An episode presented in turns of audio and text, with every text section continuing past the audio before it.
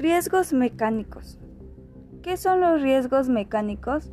Son factores físicos que pueden dar lugar a una lesión por la acción mecánica, ya sea utilizando herramienta pesada, maquinaria, etc. Riesgos químicos. ¿Qué son los riesgos químicos?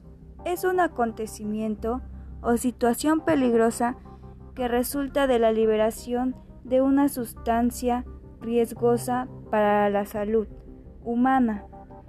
Riesgos eléctricos son eventualidades posibles a causa de un accidente.